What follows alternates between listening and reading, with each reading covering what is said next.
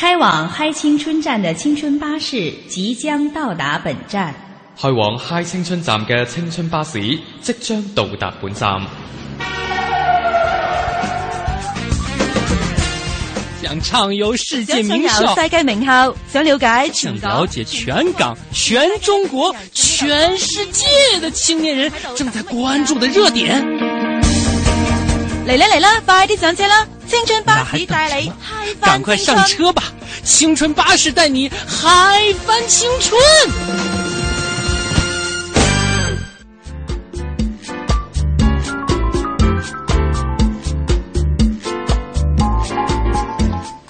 好的，各位香港的听众朋友，大家好，这里是来自中央人民广播电台香港之声数码广播三十二台的嗨青春。各位好，我是曼斯。大家好，我是蒙蒂。嗯，今天的这个应该说这一周哈、这一周的嗨青春都是我们二人陪伴大家度过。嗯那如果大家特别想念小东呢，也可以在他的微博上呼唤一下他哈，是 他会很开心的。对，嗯，虽然东哥依然在我们的这个呃每天都在上班啊，但是因为我们有别的同事呢是一块儿要出去去采访公干了，所以呢，这个东哥基本上是每天的上午会在这个。香港之声跟大家相见。如果你喜欢传统文化节目的话，也可以听一听东哥是怎么播传统文化节目的。是的，大家可能会比较好奇，呃。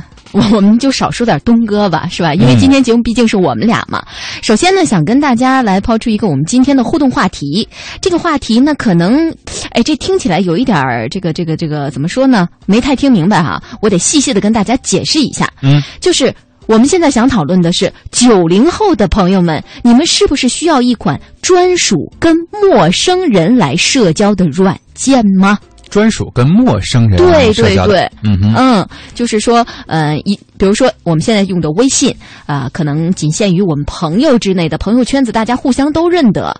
然后呢，这是大家认识的人，彼此之间很熟悉的人，来看看朋友圈啊什么的。嗯那么。现在呢，是不是大家已经不仅仅限于只想跟自己认识的、熟悉的朋友来打交道？是不是也需要一款这样的比较保险，但是呢又很有开放性的社交软件，是专属和陌生人来打交道的？嗯嗯，之前呢，我确实在网上听过类似的这样的一种软件啊。嗯。呃，我们知道，在现在的这个互联网时代，呃，很多软件是需要别出心裁才可以，呃，与别人就是那种进行高级别的所谓沟通啊。嗯。所以呢，最近在这个互联网上出现了这样一款软件，名字叫做秘密啊。这个我们并不是说为了推荐这款软件啊，类似的这个功能是什么样的呢？就是你在使用的时候，其实每一个人的昵称、每个人的 ID 号码，包括你的联系方式、你的头像，呃，都是就是系统随机分配的。所以呢，在这个整个的过程当中呢，呃，如果说你不知道别人对方是谁，你只是在这个上面去跟别人社交的话，那你可能根本就不知道你在跟谁说话。两个人之间的沟通所发的任何的这个信息、任何的图片，包括所沟通的内容，可能都是秘密的。嗯，呃，这样的一款软件呢，在互联网上确实也是引起了一番轰动啊。很多朋友现在习惯于用这样的软件，呃，在每天的工作当中呢，比如说吐吐槽啊，或者是呃讲一些这个平常可能不太敢说的话，在这个上面，所以。呃，我觉得可能这跟我们今天要说的这样的一个软件相对来说有一定的关系。我觉得比所谓的陌生软件要更高端一些，就是完全是一个秘密的状态。其实我觉得啊，呃，这种秘密哈，嗯、起的这个名字在这里是不是有点怪呀？嗯，反正就是你说的话都可以是别人不知道的事情嘛，或者说就是你自己想说，但是又怕让别人知道是谁说的，由此可能会对于自己的生活、对于自己的这个呃工作都会产生一定的影响，所以特定就是这样的一个隐秘的身份。呃，我觉得这也是窥探到了，就是很多互联网、使用互联网的年轻朋友他们的心理，就是在上网的时候，可能有一些东西啊，并不想让人知道他的真实身份，或者说他想发布一些东西的时候，并不太想暴露自己原始的这种想法，嗯或者说你本身的这个工作生活的地位，所以在这样的一种。因素的催使之下，就让很多的团队也好，互联网公司也好，产生了这种把大家的秘密，呃，把大家的这种怎么说，就是隐秘的东西升级到最高的这样的一个地步，就是你可以随便说，但是没有人知道你是谁。哇，那这个大家可以真的是畅所欲言哈。对啊，所以我说，如果要是说对于年轻的朋友来说，是不是需要一种陌生人的软件？绝对是需要的。对我们首先肯定了这个答案是需要的。那不知道收音机前的你有什么样的想法哈？大家也可以通过小东的微博来和我们联系。嗯嗯，好的，下面进入我们今天的首先的青春试点。前方到站，青春试点，有去往潮流前线、文化前沿的乘客，请速上车。前方到站青春试点，有去往潮流前线、文化前沿嘅乘客，请速上车。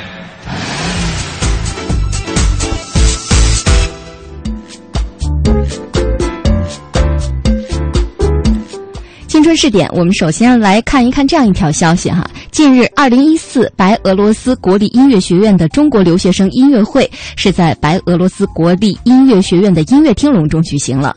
中国驻白俄罗斯大使崔启明夫妇以及白俄罗斯文化部部长斯维特洛夫以及音乐学院的院长、学院的教职工以及白俄罗斯中国留学生二百多人出席了音乐会。那在音乐会开始之前呢，部长以及大使分别的致辞，他们强调说，白俄罗斯文化部高度重视对华文化交流，希望以白俄罗斯国立音乐学院为平台，通过音乐教育合作，扩大两国的文化领域合作。崔大使高度评价了白俄罗斯国立音乐学院为促进两国音乐教育合作所做的贡献，表示中国使馆愿意与白俄罗斯的文化部以及国立音乐学院等有关部门和院校合作，共同推动推动中白人文合作向前发展。崔大使还积极肯定了中国留学生所取得的优异学习成绩，勉励同学们继续刻苦学习，争取早日成才，报效祖国。当晚呢，同学们在老师的指导下，精心演奏了钢琴独奏、器乐合奏以及声乐等十八个节目，充分展示了近期的学习成绩，也获得了在场观众的一致好评。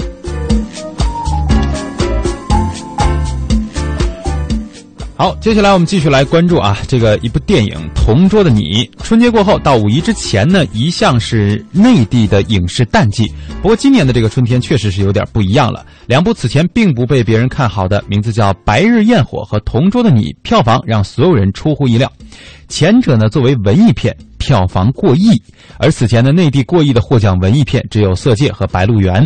四月二十五号上映的《同桌的你》在和三 D 影片《冰封重生之门》对打的情况下呢，首日的排片量不及后者，但是票房反超，三天创下了票房破亿的佳绩。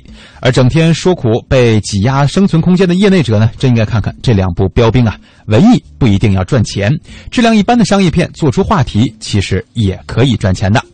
我们来首先介绍一下这个《白日焰火》。《白日焰火》呢，在今年的柏林电影节荣膺了最佳影片金熊奖，而主演廖凡这样的一个消息我们也知道，也凭借此片成为了第一个华人的柏林影帝。该片出身呢可以说是白富美啊，但是来到了影视之后呢，还是要在票房上见真章。白富美最终靠着踏实的经营，走出了得奖片赚不到的票房怪圈。而与《白日焰火》同日上映的、获得东京电影节最佳男主角的《警察日记》，命运就凄惨多了。关于影片几乎没有宣传，而最终也只以三百三十万的惨淡票房收场。接下来要跟大家说的这部电影呢，就是我们刚才提到的另外一部《同桌的你》。《同桌的你》呢，在试映会被批评像一部 MV 式电影，但是依然挡不住观众泛滥的情绪。怀旧情绪，从影片的题材、投资比例和主创阵容来看，《同桌的你》不可能占领压倒性的优势，但是结果却让人大跌眼镜。以目前的情况来看，其总票房极有可能冲到三亿以上，投资只有一两千万，再次成为了以小博大的一种经典的案例。我们也希望这样的所谓文艺片啊，能够真正的走到票房市场当中来。嗯，那么这部《同桌的你》呢，好号称是不卖影片卖回忆哈。那他在上映半个月前就陆续在全国的各大高校办起了二十场点映和呃主创的巡回活动。监制高晓松呢，不断的巡回说青春，制片方发出了“讲出你的青春，全民找同桌”的呼喊青春活动，达到了观众和主创联动的高潮。前期引领的话题迅速在网络上发酵了。影片出品方光线影业负责人侯先生透露说，一开始的宣传策略就不在影片的本身内容，而是如何勾起七零后到九零后的回忆共鸣。校园巡回活动有一定的影响力，学生的反应最直接和热烈。我们鼓励大学向同桌表白，很多人都响应了。那么，经过了致青春的经验以后，我们更加清楚怎样在网络上抓住话题。嗨青春的听众朋友们，大家好！朋友们您好，大家好！关注嗨青春，我是黄晓明，我是邓超，我是佟大为，我是秦岚，我是小虫，我是秦海璐。从失败的绝望中寻找到希望，坚持理想一定会实现希望。我很喜欢这种朋友聊天一样娓娓道来真实。希望你会喜欢我们的节目。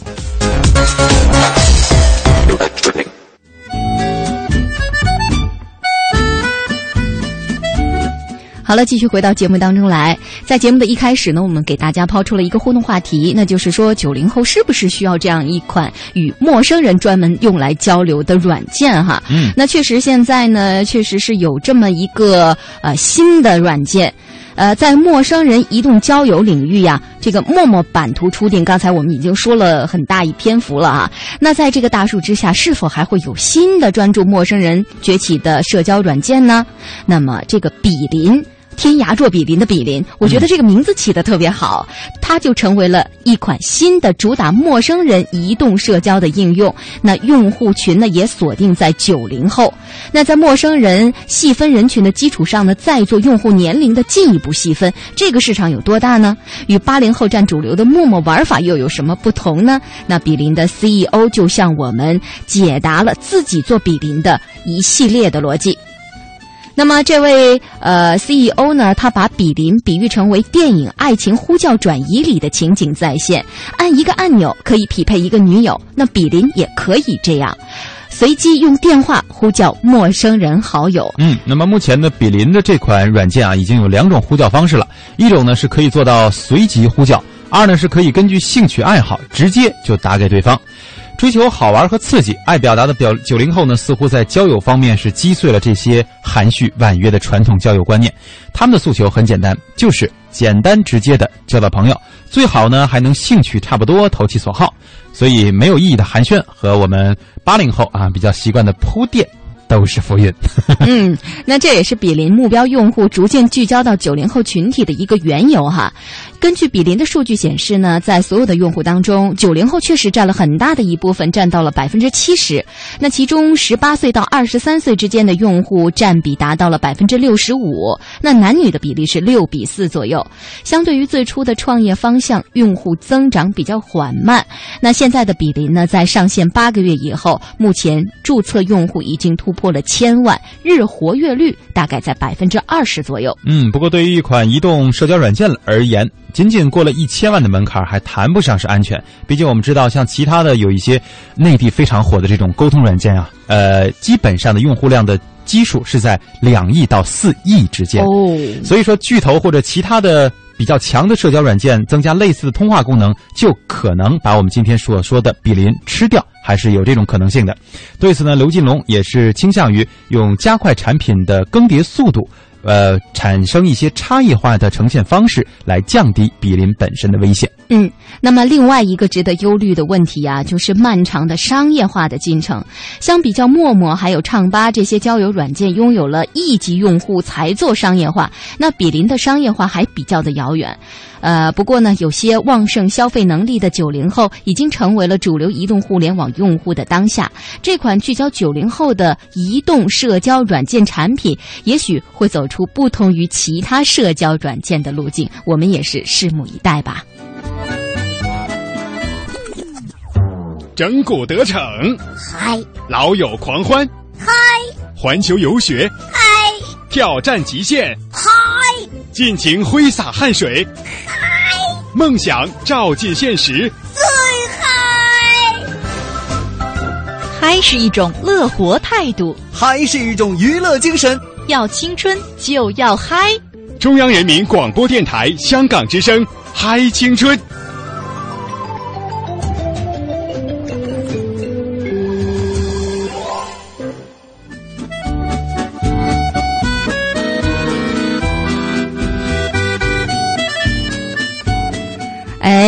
蒙蒂啊，嗯现在眼看着已经五月份都过了哈，嗯，呃，马上就要到了大批高校的毕业季了，是吧？是。这个每到这样的一个阶段啊，我觉得学生们是最纠结的。嗯，因为走向毕业的这一波学生呢，像我们之前毕业的时候，对，就会有很多很多的选择。比如说像我同学啊，有那种，当然我只能自诩为就学习成绩很一般的这一类哈，嗯嗯嗯 有学习好的啊，人家那个什么 GPA 啊的分数都很高，所以他的选择就会更多种多样。比如说留校当老师，嗯，比如说先去一些偏远的地方去支教啊，嗯，甚至呢，比如说直接出国留学，还有保送读研究生等等等等的方式。当然，人家也可以直接就业。哎，像我这样的呢，还是先就业吧。不要把自己说的像困难户似的哈。但是说起来哈，就是当然能力越强嘛，你的出路就越多。对，嗯、但是如果说你真的是一个能力很强的学生，我觉得到了毕业季这样的一个阶段，实际上最纠结的应该是你们，因为你们的选择太多了，到底选哪一条路好呢？哪一条路是真正适合自己的呢？对，往往呢，就像刚才蒙蒂说的，这个你 条件越好，你的选择越多，你的眼睛就越花，嗯真的就是挑花眼了。你不知道哪个是你的兴趣，哪个是你这个未来应该走的最对的一个方向哈。是，所以呢，我们在这里呢，也只能说给大家呃提供一些案例吧，呃，提供一些数据供大家来参考，大家还是自己根据利弊来权衡。嗯我们最后当然要选择利大于弊的这样的一项。对，而且对于那些比如说就业来说，想要去呃毕业之后就想就业的同学啊，有一个方面是必须要关注的，就是给多少钱呢？对，就是你的薪金的状况哈。嗯，那么最近根据一项调查显示啊，就是有百分之九十二的受访者期待当年的薪酬幅度不低于百分之啊。这个这个调薪幅度哈、不低于百分之十，嗯，但是呢，实际上只有百分之三十一的受访者达到了预期，百分之三十一和百分之九十二，其中有百分之六十一的人都是这个实际要远远的低于自己的心理预期哈。嗯那这种巨大的心理落差，导致仅有百分之十五点五的受访者对调幅的调薪的幅度满意。也就是含非常满意，但我估计这一部分可能也比较少。那对于薪酬的失望，导致有六成的受访者预期预期一年之内会跳槽。那同时有数据显示，欧美的学费年涨百分之六，而归国的海归收入却没有随之水涨船高，所以呢，投入的留学资费与工资的薪金落差现象，引发了各方的思考。嗯，这个出国留学的消费啊，对于很多普通的学生家来家庭来讲呢，确实是很愁的一件事儿。这个事儿呢，我还是深有体会的。嗯当然不是发生在我身上啊，嗯，我这种成绩出不去啊。呃，我的同学啊，有一位就当年还是我们班的，大家都知道有这样一个职位叫学习委员，嗯。说明他在班里的学习反正不是第一就是第二。对，最多不出第三啊。对，然后我们班的这个学习委员呢，真的是学习很刻苦，但是家境呢，确实是相对来说一般了一些。呃，最后他在选择这个出国留学的时候，就特别的纠结，因为分数去哪个学校可能都够了，嗯。去美国的这个常青藤学大学也够了，去英国的这些商学院也够了，嗯。去香港呢，我们大家非常熟悉的什么中文大学、城市大学这些也够了，嗯，关键就是钱，这是个问题。钱不够，嗯，相对来说，这个消费能力啊，还是可能他家里是承担不了的。嗯因为毕竟我们知道，在英国留学是相对来说最贵的。对没错一年的研究生的学费加上你的食宿费，差不多要人民币四十万左右。对于我的那个同学来说，当年真的是压力山大，家里是拿不出来的。最后呢，没有办法，只能选择了直接就业啊。嗯所以说，出国留学的消费确实是蛮高的。呃，这种巨大投入的背后呢，也包含着。我们大家对于未来薪金的一个期望吧，应该说，因为大家都会想，我去国外镀了个金啊，我学的这个专业很好，我学校很好，呃，前期我多掏点就多掏点吧，对呀对吧？呃，回来之后我可以所谓挣大钱，嗯，但是呢，根据近些年的这些调查都显示，留学归来的薪金往往难以达到自己的预期。嗯，那么我们给大家来说一个人的例子吧。呃，化名叫做张兰的这位朋友呢，去年从美国哥伦比亚大学毕业归来，目前正在找工作。他说，呃，找来找去啊，都是大概因为是在内地啊，他说大概都是月薪四千块钱左右的工作，实在太低了。嗯，那他的父母呢都是中产阶级，积攒了一生的积蓄给他用来出国留学。然而带着高学历归来的张兰呢，并没有收获到理想的高收入，就连留学的学费也是很难靠薪金来赚回来的。现在像张兰这样的例子不在少数，他身边的一些海归同学也是遇到了类似的问题。嗯，这些年呢，有一则海归留美七年，耗资超七百七十万。归国后月薪仅三千元人民币的报道呢，也引起了大家对于出国留学到底值不值这样的一个争议。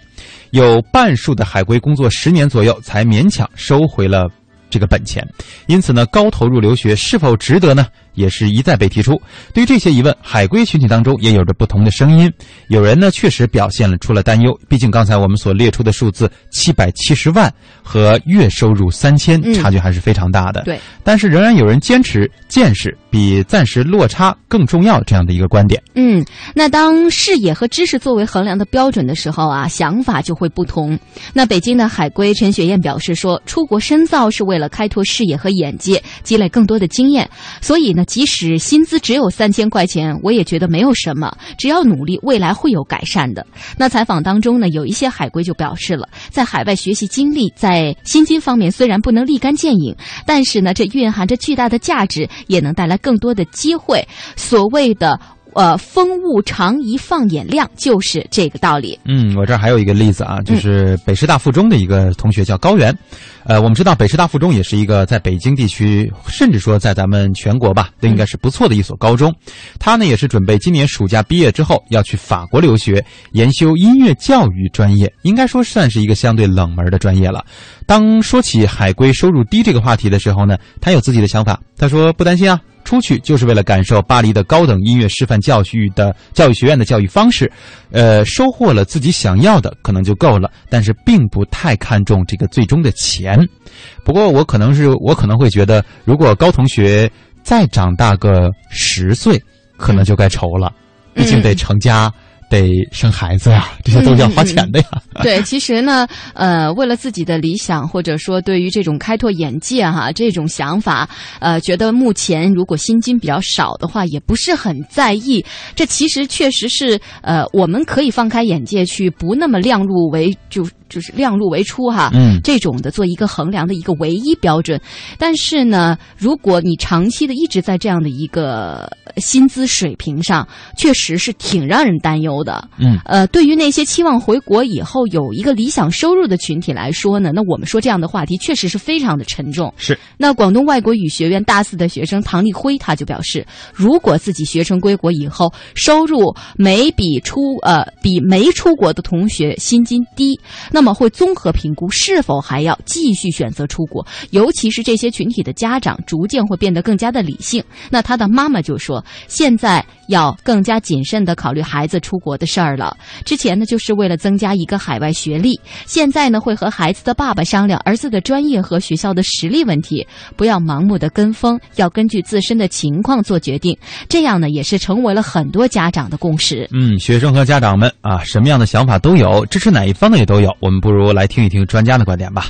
这个对于海外低收入的现象呢，海归低收入啊，教育部留学中留学服务中心的投资事务处项目主管孟鹏他说，最近几年呢，海归收入分化现象确实很严重。这主要呢与海归的个人能力相关。他说，加强个人的能力其实是关键。同时呢，专家还建议这些待出国，就是还没有出国但是准备出国的学生及其家长，一定要理性的考虑，结合自己家的经济条件和所学的专业的就业前景来做决定，不要人云亦云、不知所云，还特别能云的这种。嗯嗯，就是别人都说出国好，自己就跟着去；对，别人说哪个专业好，自己就跟着学；别人说哪个国家能挣得多，就去了哪个国家，没有一个根据自身条件去进行的一个评比，可能到最后，嗯来说，呃，所谓这个海归之后收入低，就落在你家头上了。嗯，是的。那么对于我们刚才一直在说的哈，这个资和薪的落差问题的解决呢，中国留学人员创业园联盟主任李君兰，他也提出建议说，啊、大家要想好回国以后呢，要具体做什么行业，而且呢，了解具体的行情，这样才能发挥自己的优势，来准确的定位。毕竟啊，海归是具有国际视野，未来的发展空间还很大。但是同时，明确的衡量标准是收收入还是知识或者是视野，呃，是搞清留学值不值的这样一个问题的关键。好了，我们稍事的休息一下吧，给大家送上一首好听的歌曲。之后呢是半点的频率宣传，接下来会带来新浪的公开课。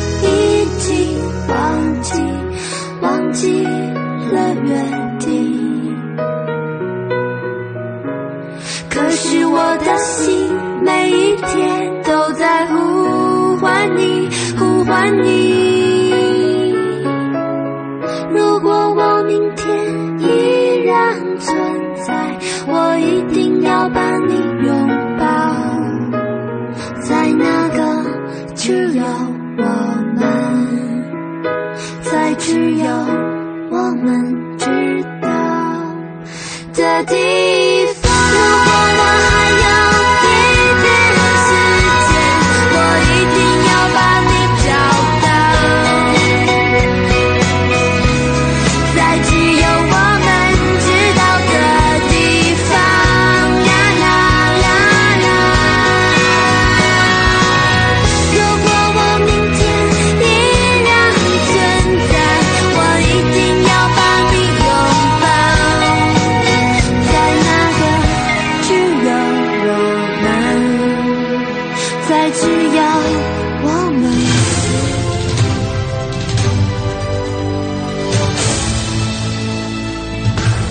这里是中央人民广播电台香港之声数码广播三十二台，香港之声全天候为您服务，以国际化的视野为您提供权威的新闻信息、丰富的文化知识和周到的生活服务。香港之声倾心打造湘江观潮、中华人物、数字新生活、民歌风尚、珠江瞭望、阳光心灵等精品节目。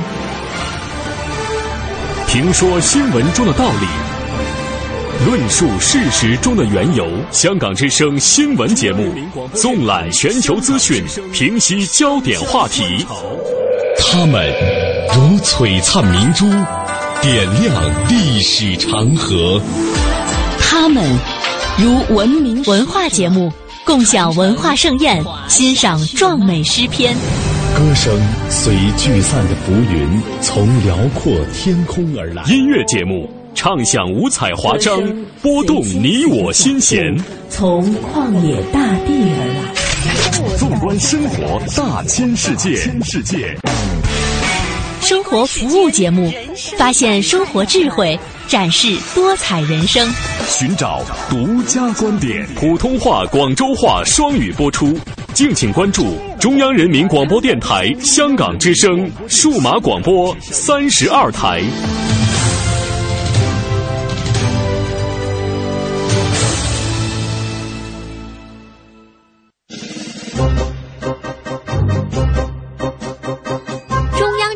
广播电台香港之声携手香港青年交流促进联会，共同推出“梦想舞台二零一四”，为你的梦想加油助力。即日起至五月十六号，用文字、声音、图片、视频等各种形式分享你的梦想故事，就有机会赢得共十五万港币的圆梦启动金。让我们为你的梦想筑起平台，为你找到逐梦的同行者，为我们的梦想注入生命力。详情请登录央广网。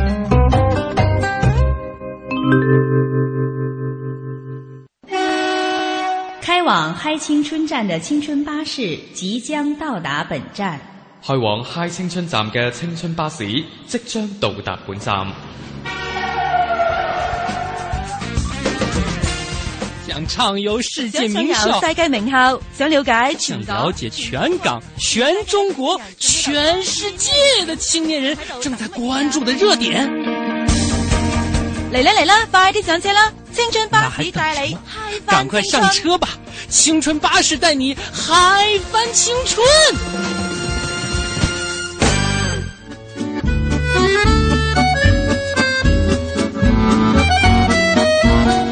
好的，各位，欢迎继续回到中央人民广播电台香港之声数码广播三十二台的嗨青春，我是曼斯。大家好，我是蒙蒂。那接下来在新浪公开课当中呢，我们继续为大家来放送这个呃创业的问题哈。今天跟大家谈的是创业是什么。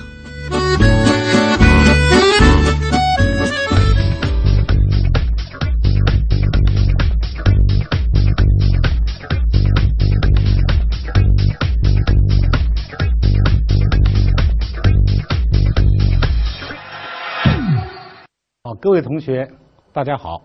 从今天开始，我们一起来学习创业基础课程。我们给它取了一个副标题，叫“一起学创业”。这门课，好，谢谢大家。看来同学们对创业很有兴趣啊，所以给我鼓掌了。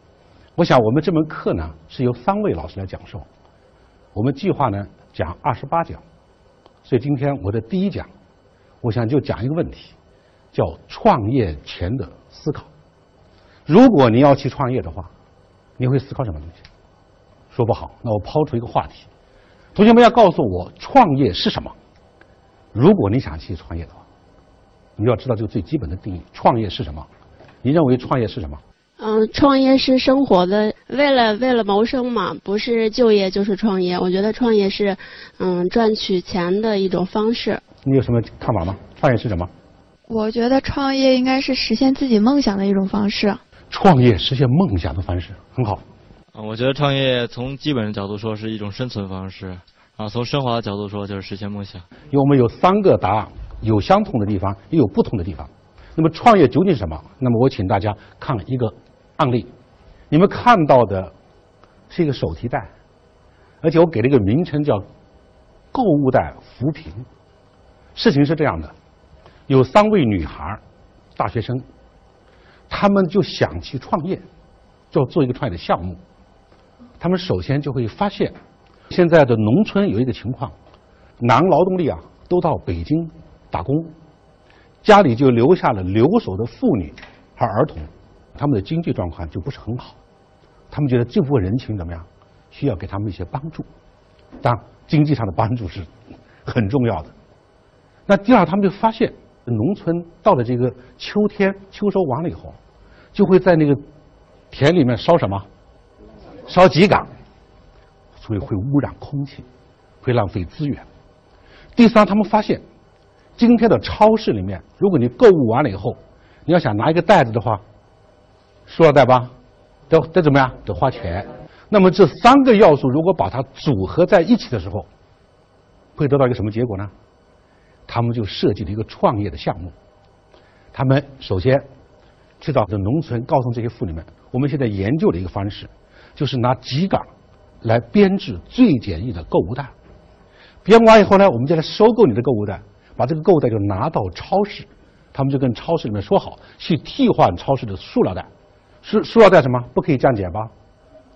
我们秸秆的袋可以降解，可以保护环境，就给他们宣传环保的理念。同时，这个购物袋也非常的便宜。那么这样呢，他们就是从超市里面拿到了销售的钱，他们扣除了管理费、他们的维持的运转费以后，剩下的钱就给到了农村妇女的手里面。同学们说这个项目好不好？好，好，好那么通过这个项目，大家想，如果这是创业的话，你会发现有什么样的要素，大家可以提出来。第一，我们会发现是资源，这当中会有很多资源，是不是？这个资源有是不是有劳动力资源？是不是有秸秆、材料物质的资源、市场等等的资源？那么把这些要素如果组合在一起，是不是出现了一种东西叫机会？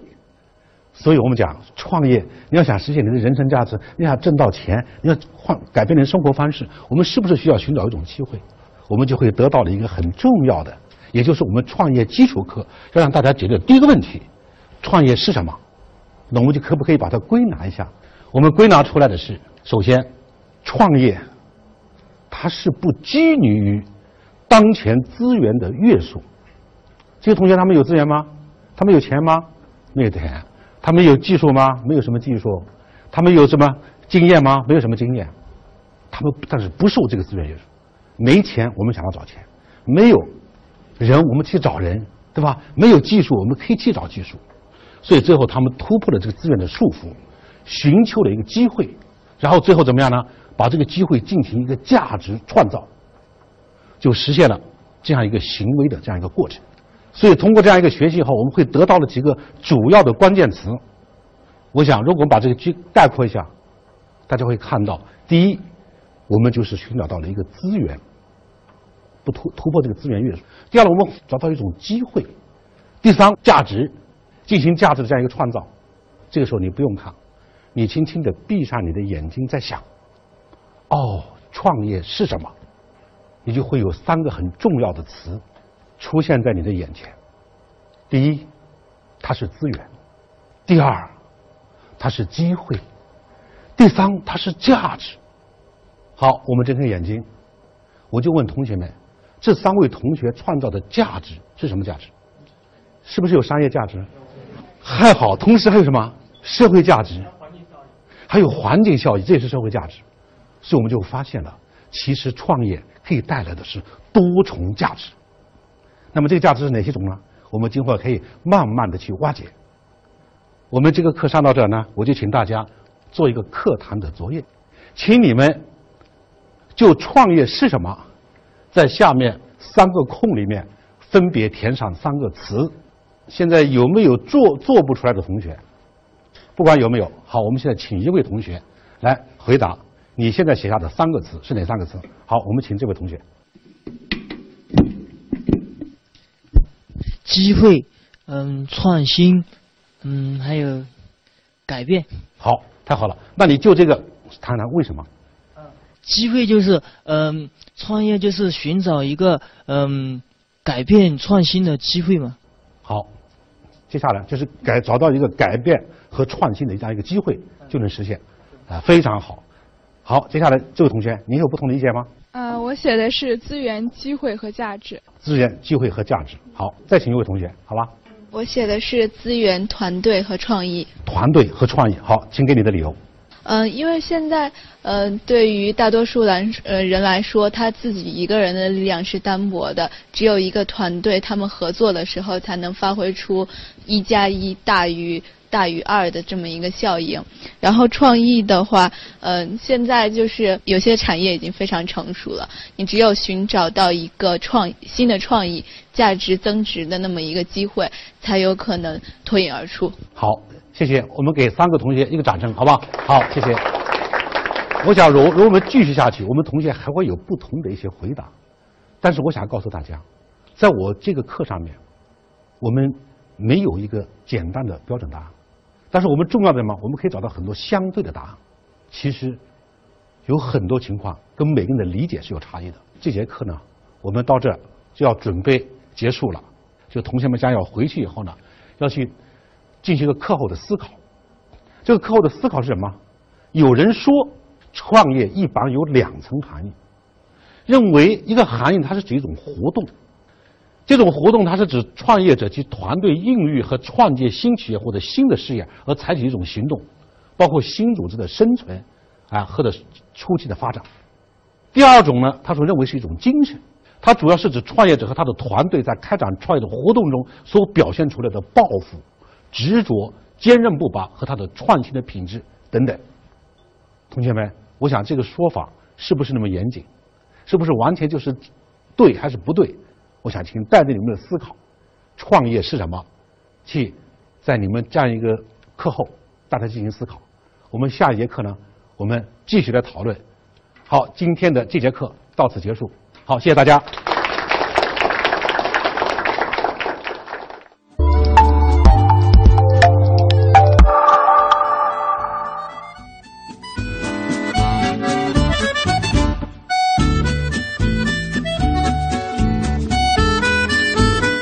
刚才我们听完了这个创业是什么啊？在节目的前半段呢，我们跟大家聊一聊这个出国留学的事情，就回到了刚才我说的那个话题，就到底我们 这个年轻人啊，在毕业的时候应该做出什么样的选择？对，这就出来一种新的思路。除了就业之外，因为刚才可能也是我们在说的时候啊，就少说了这个创业这个事儿。是，确实啊，创业这个事儿对于很多年轻人来说，现在越来越敢尝试，而且目前对于现在我们这个社会环境来说呢，做出创业的这样的一个选择，所要付出的成本也相对来说是要低了很多。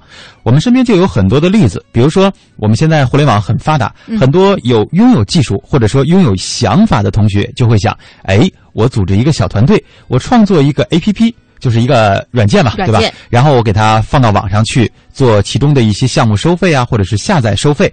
这样的话呢，我就可以实现盈利。之后呢，如果我有呃相对固定的这种听众呃呃听众群，相对消费群哈，消费群或者说使用者群的话呢，我就可以哎拉入广告，这样我就可以做成自己的一个创业团队了。嗯这是最简单的方法。对当然也有一些朋友会选择说传统的这种创业方式，比如说我去呃通过加入一个什么企业或者是一个团队的一个大的规模，做一些什么钢铁生意啊，或者说做一个演艺公司啊这样的，呃需要一个实地的一个场地，或者说需要一定的人脉，或者说相对来说需要很多的这个人员基础再去做的这一项工作，也是一种选择。但是对于创业，可能很多朋友还没有过于深入的理解，总会觉得，哎呀，年轻人什么东西都可以尝试。但有的时候我们也会发现，如果你花了四到五年去做一个项目，如果这个项目成功了，当然是好事；但是如果没有成功的话，很有可能最后你这四五年的时间白白浪费，你周边的人人不一用不一定用什么样的眼光来看你，同时呢，你也没有完成你所需要的这个创业目标。在这样的时候，我们就需要回顾了回过头来来看自己到底理不理解什么叫做创业。这个概念有的时候我们觉得很简单，但实际上做起来的时候，因为夹杂的因素实在是太多了，所以我觉得啊，个人观点，作为创业这一条路，还是不要轻易的出手，除非说有那种相对来说比较有经验的人，能够给你提供建议，或者说一定的资金支持，甚至说能够给你提供这种环境，共同来去创造的时候，我们可以去尝试。毕竟现在的机会多，但是风险也很大。对，因为这种创业呢，确实不像是你给人家打一份工，你只做好你自己分内的事就可以了。嗯，现在有很多年轻的朋友呢，他们是喜欢选择创业，来自己当老板啊、我的事业我来做主，我的事情我做主。可是呢，大家要付出的心血就大大不是做一个职员那么一小点了。这个操纵全盘的能力不是每个人都能够有的，但是呢，也不是说要啊、建议大家就不要去尝试，因为呢，每一个人天生你所具备的一些能力和才华都是。不同的，嗯所以呢，我们在尝试过后，或许我们受了当头一棒，但是呢，我们可以把它也作为一种人生的资源，一种阅历、体验和经验，呃，转而投向我们更适合的一番天地。对，所以说，对于创业这个事情来说呢，我们希望大家在听过今天的这个后半时段的这个专题以后呢，老师的公开课之后，能够有一个更加深入的思考，把所有的因素考虑进去之后，再做出最终的选择。好了，今天的节目就是这样了，感谢大家五十分钟的陪伴，我们明天再会。拜拜。